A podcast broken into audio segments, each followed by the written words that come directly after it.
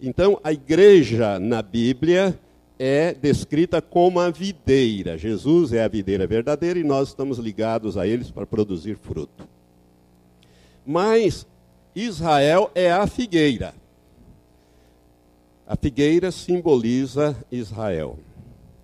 Agora, Jesus faz uma afirmação espantosa aqui no versículo 34, quando ele diz sobre a figueira. Ele diz: Em verdade vos digo que não passará esta geração sem que todas estas coisas se cumpram. E estas coisas que ele se refere são os sinais que ele menciona antes, no começo desse capítulo 24, e dentre eles o sinal da figueira brotando e lançando folhas. Portanto, esta afirmação é uma afirmação espantosa.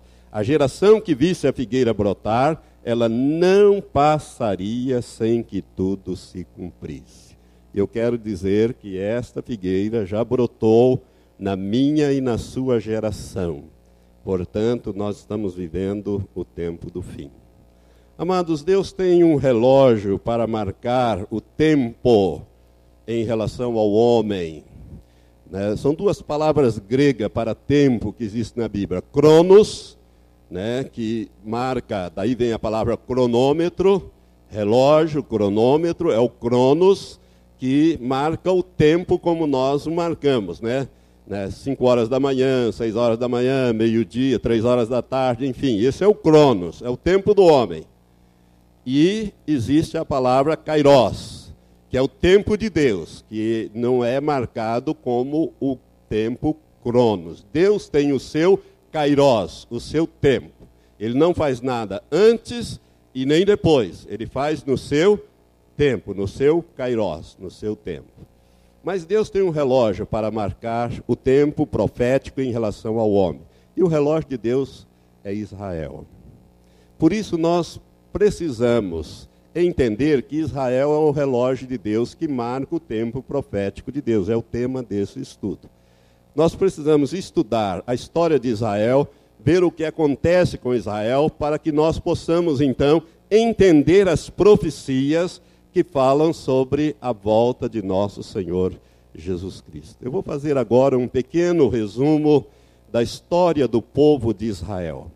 A história do povo de Israel, irmãos, começa com Abraão. Abraão, ele é, era caldeu, da cidade de Ur, na Caldeia. Deus chama Abraão e faz-lhe uma promessa. Abraão, então, Deus diz para ele: sai do meio da tua parentela, da tua terra, e vai para uma terra que eu te mostrarei. É uma promessa, é um pedido e uma promessa. E Deus vai dizer a ele: olha, eu vou te abençoar eu vou abençoar todos que te abençoarem, e vou amaldiçoar todos os que te amaldiçoarem. E em ti serão benditas todas as famílias da terra, isto é, as nações da terra, com as suas famílias. Irmãos, isso está em Gênesis capítulo 12. Deus faz essas promessas a Abraão. E Abraão, então, ele sai de Ur e desce, ele vem lá do norte, ele vem, desce, e ele vai percorrer toda a terra né, e vai então ali. Deus faz uma promessa que daria a ele uma descendência. E Deus só vai cumprir essa promessa quando Abraão tinha é, 100 anos de idade. Sara, 90 anos de idade. Deus vai dar um filho. Ora, Sara era estéreo, sempre foi estéreo. Então Deus teve que fazer um duplo, um duplo milagre acabar com a esterilidade de Sara e restaurar as regras menstruais a Sara, o útero de Sara, para que ela pudesse conceber. Sabe, irmãos, Deus não faz as coisas sempre no normal, não. Ele mostra para o homem que ele é Deus e que ele faz as coisas no tempo dele e não adianta. Não adianta nós querermos ajudar a Deus. Devemos aprender com os erros de Abraão e de Sara que tentaram ajudar a Deus e geraram lá o Ismael, e os ismaelitas vão dar origem aos povos árabes, que hoje são um espinho na carne para o povo judeu. Não tente ajudar a Deus quando Deus quer fazer alguma coisa através de você. Aguarde que ele vai fazer no tempo certo. Então Deus chama Abraão, A Abraão, ele dá um filho chamado Isaac, quando Sara tinha 90 anos. Sara vai ter o privilégio de viver 37 anos com o Isaac, com o riso. Isaac significa riso. Abraão significa pai de uma multidão de nações. O nome dele antes era Abrão, pai elevado. Deus disse: esse nome não serve. Você está muito orgulhoso com esse nome. Vou mudar o seu nome para Abraão, que é o mais correto, pai de uma multidão de nações, e dá a ele um filho chamado Riso, que é Isaac. Isaac significa riso, porque Sara riu, achou que não era possível conceber com 89 anos e Abraão também achou meio estranho aquilo, e o resultado, Deus diz: Bom, então já que vocês estão rindo, o nome do menino vai ser Riso. E Isaac é concebido, e Sara ainda pode viver 37 anos com seu filho, e Abraão morreu com 175, portanto ele viveu 75 anos ainda com Isaac. Teve bastante tempo para desfrutar é, da companhia do seu filho, ver os seus netos e tudo mais. Isaac vai se casar e sua mulher também era estéril. Aliás, esterilidade aí parece ser uma constante. O Jacó também, ele casa com a Raquel e a Raquel é estéril. E Deus vai operar milagres tanto em Rebeca, esposa de Isaac, como em Raquel, esposa de Jacó. E então Isaac tem dois filhos, Isaú e Jacó. E esse nome Jacó, Deus vai mudar para Israel, porque Jacó é um nome ruim, é um nome que tem um significado ruim. Significa suplantador ou enganador, aquele que passa os outros para trás. Seria a lei do gesto hoje, né?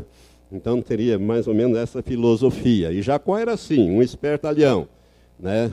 E Deus vai, já depois que ele tem todos os seus filhos, quando ele está voltando para a terra dos seus pais, Deus muda, ele luta com um anjo de Deus, um anjo na forma humana, não na sua forma angelical, mas sim na sua forma humana, e este anjo, a pedido do próprio Jacó, que pediu para ser abençoar, o, abençoado, o anjo muda o seu nome para Israel. A Bíblia usa Jacó Israel, Jacó Israel, mas o nome dele passa a ser Israel. E essas promessas, irmãos, que foram feitas, eu quero dizer para você: olha, se você quer prosperar na vida, ame os descendentes de Abraão, ame o, o povo judeu, o povo da promessa. Porque a promessa, ainda que ela tenha sido fe, feita a Abraão, ela só vai se consolidar em Isaac. Porque a Bíblia diz: em Isaac será chamada tua descendência para não deixar dúvida que não são os árabes, são os judeus. Em Isaac será chamada a tua descendência.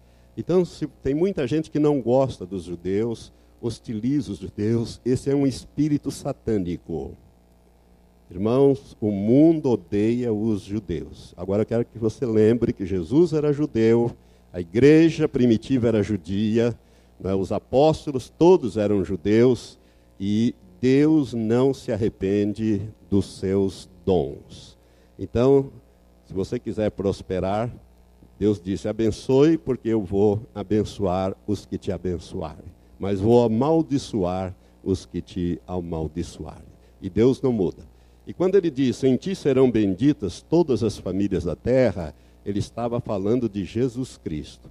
Ou seja, Jesus é descendente de Abraão. E através de Jesus, todas as famílias da terra são abençoadas. Os doze filhos de Jacó, ou de Israel, vão dar origem ao povo de Israel. Irmãos, nós sabemos que o décimo primeiro filho de, de Israel, ou Jacó, foi José. José foi, por uma questão de inveja dos seus irmãos, vendido como escravo para o Egito.